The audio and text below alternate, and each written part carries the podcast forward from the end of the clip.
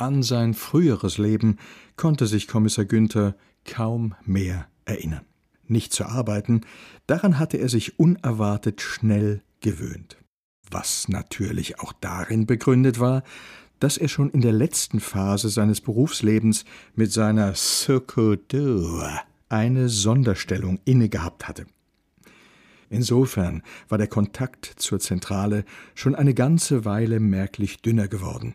Viele der jungen Kollegen kannten ihn nicht. Wenn er denn mal ins Präsidium kam, musste er schon seit Jahren seinen Dienstausweis zücken. Aber das war nun einmal der Lauf der Zeit. So blieb aus seinem alten Leben letztlich nur de Weize. Merkwürdigerweise war das doch einer, mit dem er zu seiner aktiven Zeit wenig zu tun haben wollte, mit dem er ein ums andere Mal ganz schä aneinander geraten war, wegen seiner Großmäuligkeit, seiner Distanzlosigkeit. Und nun schickte sich eben dieser Weize an, Kommissar Günthers ganzes Leben umzukrempeln.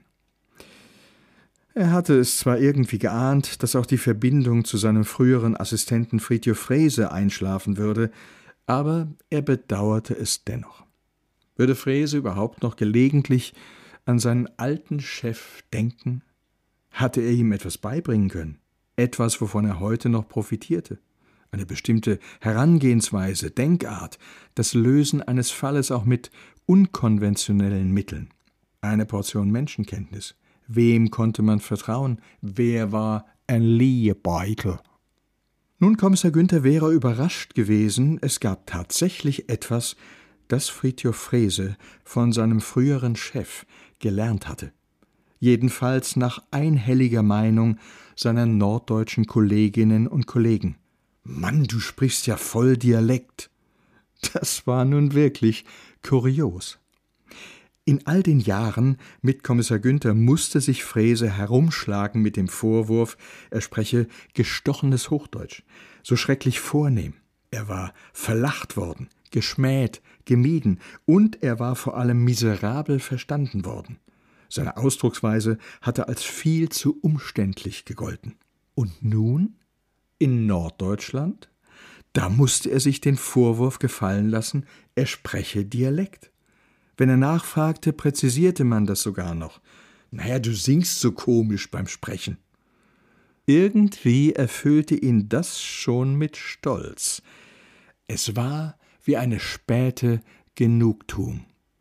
In der Schule hatte er als außergewöhnlich sprachbegabt gegolten, und die Glickerbacher Schmähungen hatten durchaus an ihm genagt. Nun stellte sich heraus, sie waren unberechtigt.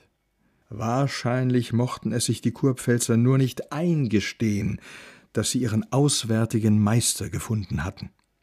Der anstehende Besuch bei seiner Mutter böte eine wunderbare Gelegenheit für eine triumphale Rückkehr ins Glickerbacher Sing-Sing-Land. Aloha zusammen, würde er rufen.